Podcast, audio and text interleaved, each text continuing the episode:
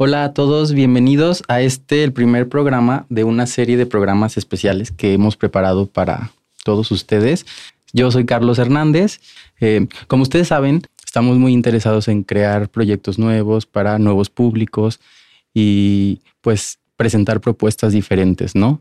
Hemos decidido crear este espacio ahora para compartir con gente muy talentosa, expertos en su área, bailarines, este, pues para que nos inspiren, para que nos compartan sus experiencias y pues para aprender de ellos, ¿no? Y, tomar las mejores cosas y llevarlas a nuestra vida diaria. Así que pues esperamos que les guste este proyecto nuevo que estamos lanzando.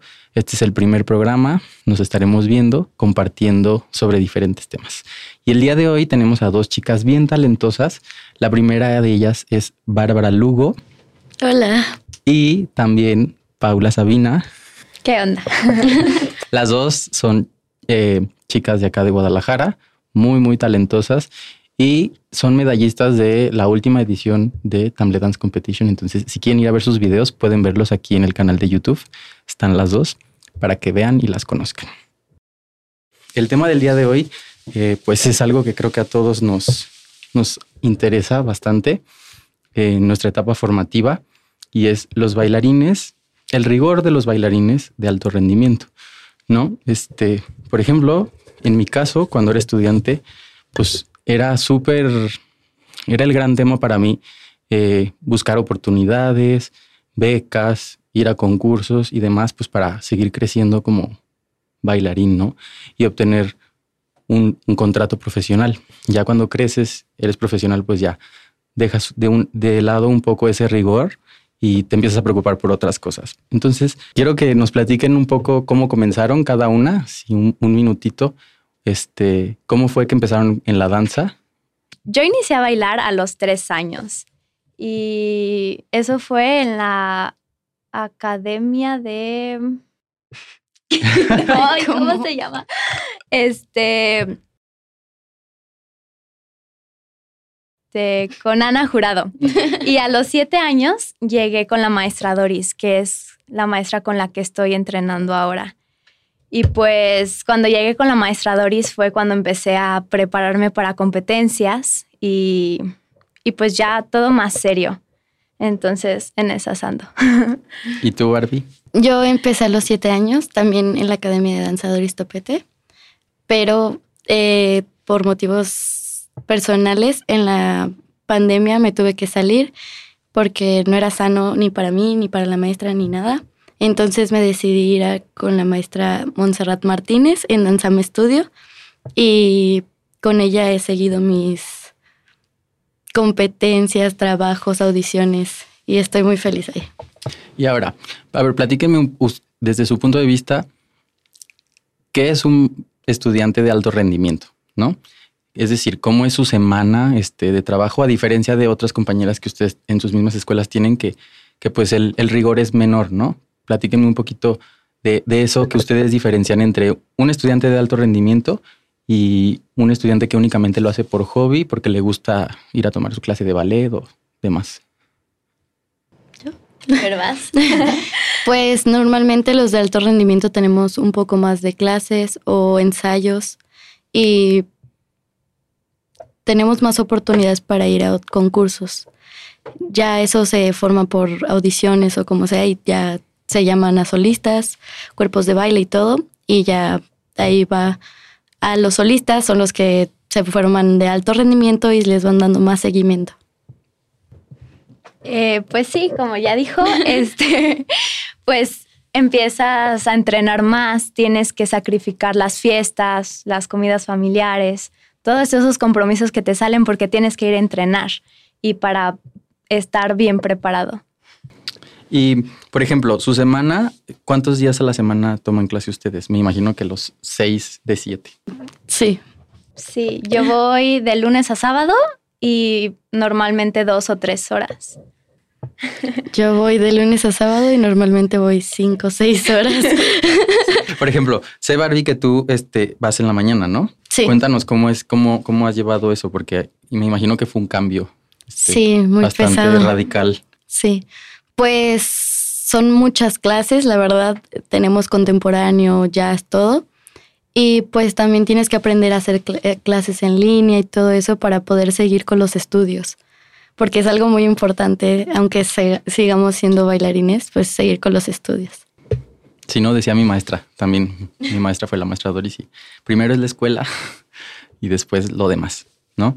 Y ahora, este, ustedes cuando buscan, cuando asisten a una competencia, mejor dicho, ¿qué buscan? O sea, ¿cómo es que eligen ustedes, sus maestras, eh, que dicen, ok, a esta competencia sí voy a ir, a esta no? ¿O qué, qué es lo que buscan ustedes en, las diferentes competencias cuando van a escoger a dónde? Porque además, algo que la gente tiene que saber es que es bien caro eh, ir a los concursos. O sea, por ejemplo, ahorita todavía, o sea, no sé, durante este año, ¿qué habrá habido? Unos cuatro concursos, fácil.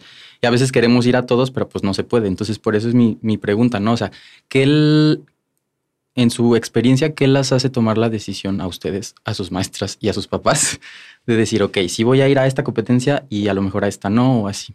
Cuéntenos. Mm, pues primero ver qué es lo que ofrece la competencia, porque no simplemente es ir y ganar una medalla o sea, también tienes que ver si te ofrecen becas, porque eso es lo más importante, en mi opinión, de las competencias. Las oportunidades. Las oportunidades, sí, claro. Sí, yo también siento que el nivel tiene algo que ver porque a mí me gusta mucho retarme. Entonces, mientras más nivel vea, me gusta ir más porque siento que tengo que trabajar todavía más. Por ejemplo, este, algo que quiero destacar aquí es que el, las dos, ellas dos eh, han participado en las dos ediciones del Tamle Dance Competition y el, en el 2021 Barbie no se llevó medalla. Y me acuerdo que todos fue, o sea, sí fue algo bastante, nosotros desde el staff, eh, cuando vimos fue como, ok, y ahora este año te llevaste todo, ¿no? Y fue el, el, máximo puntaje de la competencia. Y a ver, platíquenme ahora sí, este, un poco de eso, de a qué competencias han ido, por ejemplo, cuál es su favorita y por qué. Han ido a muchas, ¿eh? Aquí estas dos niñas han ido a bastantes competencias. Sí, bastante. Pues mi favorita ha sido ir al Youth American Grand Prix en Brasil por el nivel. Eh, las niñas de Brasil tienen un nivel muy alto y pues la verdad me, me encantó porque me coachaban los jurados, entonces pues mejorabas cada vez que estabas en esos días. Más las clases y todo fue increíble. ¿Y cuánto duró? Aprox. Una semana más o menos. también luego eso, hay concursos que son muchísimo, muy largos, ¿no? O sea, y bueno, ¿qué implica? Viajar, este... Mm, Dinero. muchas cosas. Tienes que ir acompañado, no siempre puedes ir solo. Este. ¿Y tú, Pau? Yo, pues, yo creo que mi competencia favorita ha sido la de Los Ángeles, que fui en 2019. Este, ahí gané la medalla de oro. Creo que es la competencia con, pues sí, la medalla más alta que tengo de esa competencia. Y pues también antes de empecé a entrenar más, me puse las pilas y pues estuvo padre. Y ahora eso, ¿no? Porque, ¿cuál es el proceso? O sea, ya nos platicaron un poquito de cómo es su entrenamiento, ¿no? Pero cuando hay una competencia así importante que ustedes además dicen, ustedes ya están en una edad en la que dicen, ok, si voy a ir es porque voy a ir a ganar este, ¿qué cambia en su, en su manera de entrenar? ¿Cambian, o sea, cambian su alimentación? ¿Hacen algo extra? ¿O qué, hay de diferente? Porque algo tiene que haber diferente, ¿no? O sea, un previo a una competencia. Sí. Pues normalmente sí cambio mi alimentación. Eh, Pero pausa. ¿Por qué? ¿Por qué la cambias? ¿Para rendir más o por la cuestión de estética o...? Por los dos también, sí. Eh, ya no me preocupa tanto la estética, pero, pero sí, de todos modos, eh, la estética es muy importante en la danza y para rendir porque pues en danza pues los entrenamientos están un poco pesados. Son intensos. Sí. Entonces, pues son más clases, más ensayos y sí, sin comidas ni nada, más horas de, clases. Mm, ¿Qué será? Pues antes de una competencia sí tienes que ver mucho el tema de tu alimentación. Este, yo empiezo con las vitaminas y a comer más proteína, que es lo que me cuesta. Y pues para estar fuerte, para aguantar, porque se vienen días de mucho entrenamiento. Y, y luego tú, Pau, ¿cómo le haces con la escuela? Porque me imagino que hay, te ha tocado competencias en las que tienes que faltar, después te tienes que poner al corriente, ¿no? Y todo eso. ¿Y es complicado? Pues en sexto de primaria entré a una escuela, se llama Educare, y me ha ayudado bastante con los permisos y comprenden bastante y me dejan regularizarme después. Entonces, Educare me ha ayudado un montón, la verdad. Ven, eso es súper importante también como para todos los papás o maestros, porque hay veces que si quieren que sus alumnos obtengan un buen resultado o sus hijos obtengan medallas, premios, oportunidades, demás, pues hay que hacer ciertos sacrificios. Por ejemplo, eso de la escuela es algo bastante oportuno y qué bueno que, haya planes así, ¿no? Que, que, les permitan regularizarse. Porque luego a, mí, por ejemplo, me tocaba, este, pues digo, eran escuelas públicas, pero no había más que ok, cumple con tu tarea y ya, pero no, no había ningún plan detrás para que yo pudiera llegar a eso. Y ahora, a ver, este, ¿han tenido este, durante estos, aunque son pocos años, son muchos años de su vida, ¿han tenido algún momento en el que digan, mm, ya no quiero bailar? Pues sí, en bastantes ocasiones sí las cosas no te empiezan a salir bien o no sé, no, no rindes, no te sientes bien con lo que haces. Entonces, si dices, esto realmente es para mí, esto me va a llevar a algún lado, este, pero pues al final te das cuenta que, que sí puedes. Sí, y cómo, o sea, ¿qué haces tú, por ejemplo? Cuando te sientes así, em, no sé, cuánto tiempo es o que dices, bueno, me voy a tomar una semana de descanso y no voy a clase y, lo pienso, lo medito o no, o sigues sobre la marcha y ya nada más te esperas a que eso pase o, o platicas con alguien, con tu maestra o qué. Pues sí, cada vez es diferente. A veces sí digo, ya, no pasa nada, o sea, yo puedo. Aunque ya sabes que es parte de. Ya, sí, ya, también me doy cuenta. Y, y sí, pues ahorita me falta un año para terminar la prepa. Entonces estoy viendo si, o sea, qué onda con esto del ballet. Entonces, ¿Qué sigue, no? ¿Qué sigue? ¿Qué es lo que sigue? Si realmente lo puedo lograr, si ya tengo que ir a otro camino. Entonces...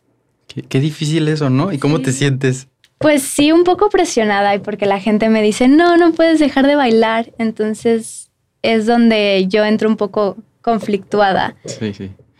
Sí, porque tienes que escoger qué voy a hacer y ya también a qué le, le estás dedicando tu, tiempo y tu energía. ¿Y tú? Pues yo dejé de bailar pues en 2020, entré hasta 2021. O sea, paraste un año completamente. Sí, por eso creo que es lo que más me ha costado ese año. ¿Y cómo te repusiste de esa situación? Pues yendo al psicólogo, porque yo sabía que yo quería seguir bailando. Y encontré una psicóloga muy buena que también está en Danzam, que pueden seguir a su página, Salud Mental para Bailarines. y me ayudó muchísimo, porque comprende a los bailarines. Entonces, pues eso fue un, una salvación para mí. Entonces, sí, pero sí me ha pasado todavía de que si quiero seguir o no quiero seguir. Sí, ¿verdad? Es, sí. es, bien difícil. Y porque luego todo el mundo te dice, no, tienes que seguir, pero tú a veces estás viendo cosas que, que los demás no ven, o a veces uno es muy autocrítico y está bien, o sea, es parte de, pero hay veces que somos demasiado exigentes y demasiado fuertes y rudos con nosotros mismos. Y ahora, este, eh, como estudiantes, porque todavía no son bailarinas, eh, de danza, ¿qué creen que es lo más difícil de, de, practicar esta actividad? Así que ustedes digan, no, no inventes, es que esto... Pues primero tener Primero tener que sacrificar todo, porque si le tienes que dedicar todo tu tiempo. Y a ver, cuéntanos, ¿qué es sacrificar todo? Porque yo sé que es sacrificar todo, pero la gente que los está viendo a lo mejor no sabe qué sacrificar. Pues en mi caso he tenido que sacrificar mucho, a lo mejor a mis amistades del colegio, que, que me invitan a planes y que no puedo ir porque tengo ensayo y porque la maestra Doris me regaña. Entonces, pues ya también empiezan mis compañeros a no invitarme a cosas. Precisamente por eso, porque me dicen, ay, no puede. luego te vas sintiendo desplazada, ¿no? Sí, y luego ya me siento pues rara, es feo. Pero bueno, luego también ya tú como sabiendo que, es así, como que igual no te lo tomas tan personal, ¿no? Como que dices, sí, yo entiendo, digo, bueno. ya no me invitan por esto. sí, igual no puedo.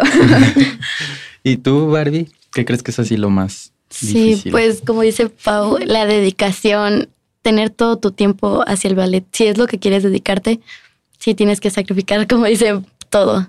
Sí. Muchísimo, sí. Y ahora, les voy a hacer una serie de preguntitas, este, que no las piensen tanto. Ya las pudieron ver antes de, empezar a grabar, pero digamos así, lo que les venga a la mente eh, para conocerlas un poquito más. ¿Sale? ¿Quién va a empezar? Barbie. ok. Va. Barbie, ¿qué te da miedo? Bueno, a mí me da mucho miedo saltar y girar. Ok. Sí. en la danza y en la vida en general. Fracasar como bailarina.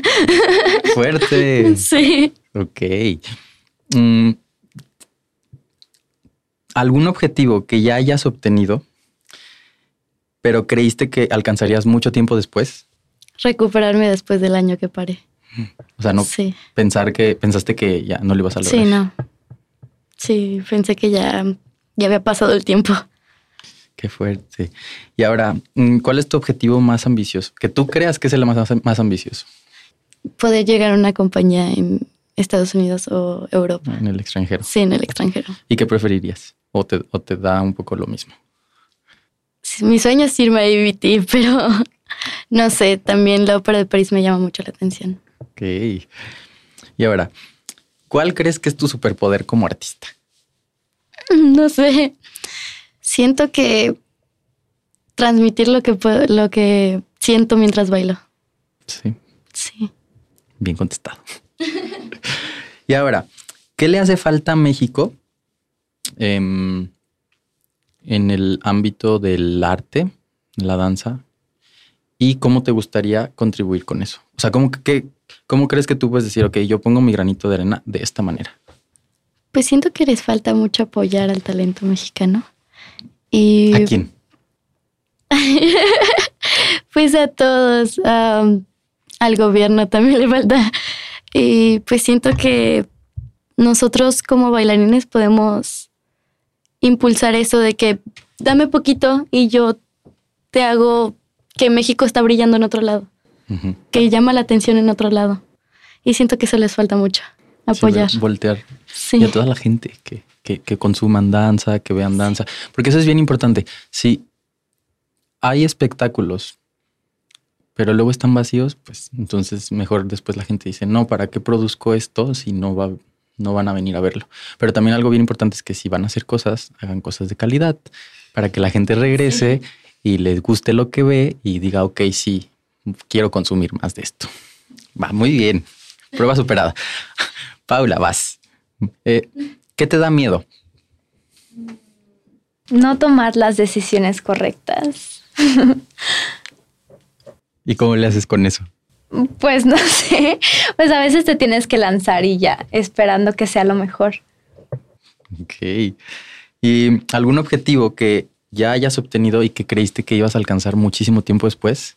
Pues a mí me operaron en 2019 también, antes de la pandemia. Y y sí, dije, no manches, o sea, no voy a poder recuperarme. Me daba mucho miedo pararme en las puntas. Entonces sí dije, no, o sea, me va a tardar un montón. Y sí me tardé, pero al final no fue tanto. sí lo logré. Bueno, ahorita vamos a volver a eso de las lesiones, pero seguimos con este. Y ahora, ¿cuál es tu objetivo más ambicioso? no sé. Mm, ¿Qué será? Pues lograr ser alguien importante. Mm, alguien reconocido, querido.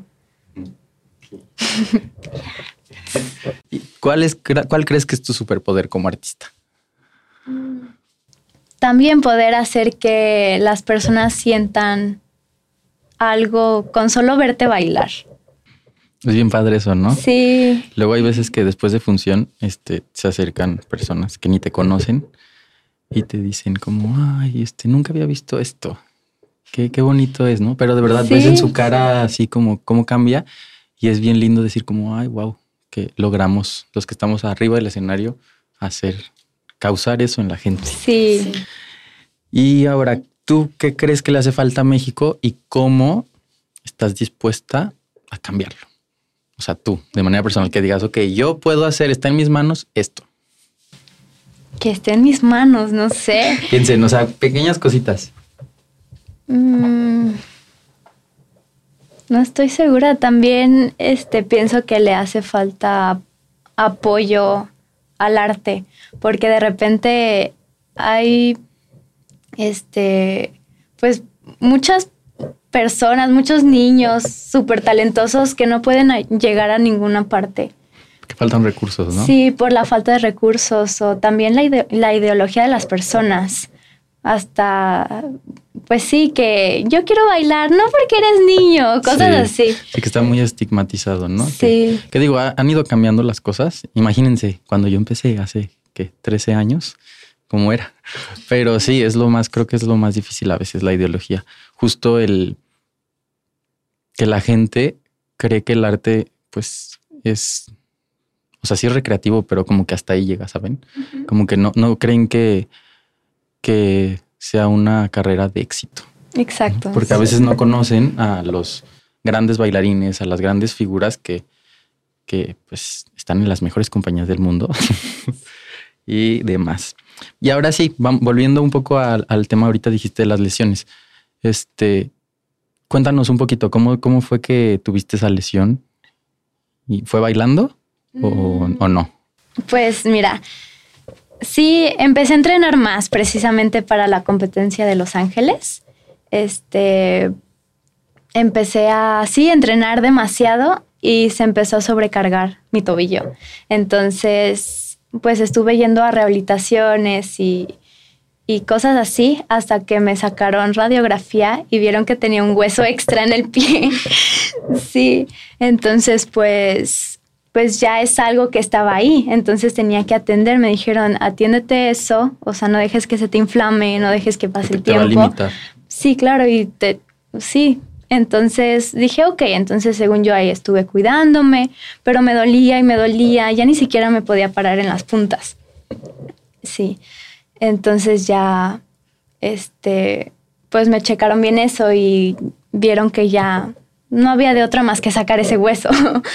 Entonces, pues ya me lo tuvieron que quitar. Y antes de eso yo ya llevaba un montón de rehabilitaciones. Y, pues ya me quitaron el huesito y, y también para recuperarme fueron más y más rehabilitaciones, no podía caminar, era súper frustrante. ¿Cuánto tiempo te tomó volver? en agosto me empezó a doler y ahí ya no pude entrenar este, al, 100. Sí, o sea, trataba de volver, pero me seguía doliendo, no podía, me desanimaba. Y en diciembre me operaron. Y luego justo cayó la pandemia. Entonces, más o menos me ayudó eso para recuperarme y ahí estaba en mi casa yo. Y no te sentías tan presionada, ¿no? Como, que, como todo estaba en pausa. Sí, eso en parte me ayudó bastante, la verdad, en ese tema. Y pues yo me ponía las puntas y trataba de empezar a pararme. Y yo ya quería y hasta que se me quitó el miedo. Sí, que a veces es lo más difícil, ¿no? Volver de, una lesión importante, el miedo a decir, no me vuelve a pasar o todavía no estoy listo, estoy débil. Sí. Órale, pues qué padre. ¿Y tú, Barbie, has tenido alguna lesión así que digas, ok, no, súper... No, la verdad es que no. Eres bien guerrera. sí es. Poquito. Sí, sí es. Sí, la verdad sí es. Lo máximo creo que es lo del hombro, que se me desgarró un tendón, pero... Y en función, bueno, ajá, en temporada. Sí, pero todo bien. y esa no. Pues bueno, muchísimas gracias por haber estado con nosotros, habernos acompañado en este primer programa de varios que tenemos preparados para ustedes y irán viendo poco a poco.